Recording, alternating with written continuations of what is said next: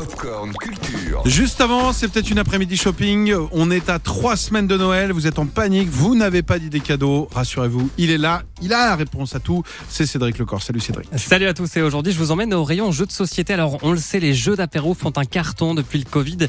C'est toujours euh, facile de sortir un blanc manger coco, un top 10 ou encore un double. Mais quand on est deux, ça ne fonctionne pas. Du coup, je vous ai euh, fait une petite sélection des meilleurs jeux pour deux personnes.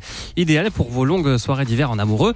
Et l'un des plus connus, c'est Mr. Jack, à la poursuite de, de Jack l'éventreur.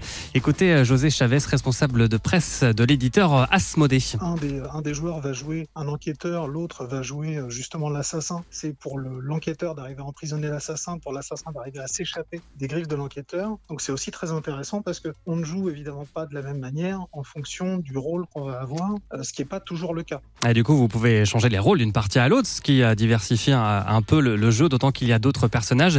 Autre jeu à deux devenu incontournable, Seven Wonders Duel, une adaptation d'un des jeux les plus primés au monde qui propose de construire les sept grandes cités du monde antique avec un système de ressources et une mécanique de cartes un peu différente. Parce que là, évidemment, les cartes qu'on va prendre, on les enlève directement à son adversaire. Et euh, donc, il y, a un- vrai- y a un vrai jeu d'anticipation, il y a un vrai jeu de prise de risque qu'il y a moins dans certains autres jeux. Donc, Seven Wonders Duel, euh, très très gros. Nous, on a sorti aussi cette année Splendor Duel, qui est une itération, donc pareil, d'un autre titre qui était Splendor. Splendor qui a une belle place dans les vitrines des ludothèques depuis quelques années.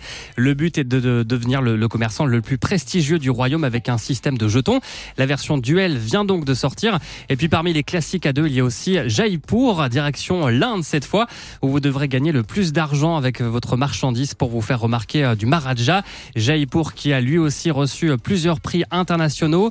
Jaipur, Mr. Jack, Splendor Duel, Seven Wonders Duel. Voilà ma petite sélection de jeux pour Noël. C'est uniquement donc pour deux personnes. Merci Cédric. On te retrouve dans 20 minutes.